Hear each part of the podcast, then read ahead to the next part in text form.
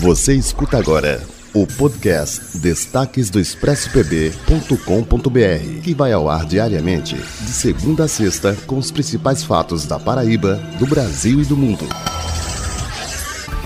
Oi, pessoal, esses são os destaques do ExpressoPB.com.br.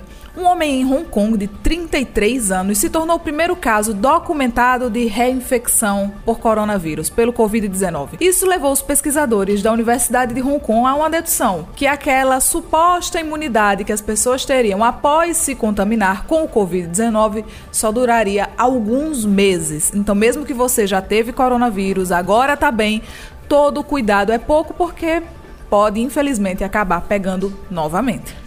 Por falar em tecnologia, saúde e coronavírus, empresas brasileiras estão usando inteligência artificial para analisar exames imagens e determinar, diagnosticar se a pessoa está com coronavírus ou não. Todo esse processo acabou agilizando o diagnóstico para os casos de coronavírus. E olha, tecnologia é bom, é muito legal, mas é preciso ter atenção. Um menino de 11 anos morreu após receber descarga elétrica de um celular que estava carregando. Então, se você aí tem esse costume de estar mexendo no celular enquanto ele está carregando, abandone esse risco. E se você quiser entender como isso acontece, tem alguns fatores que acabam favorecendo para você receber uma descarga elétrica nesse momento. Confere lá no expressopb.com.br. Por enquanto é só, mas se você quiser se manter bem informado, vai lá no Expresso PB, porque lá a notícia não para.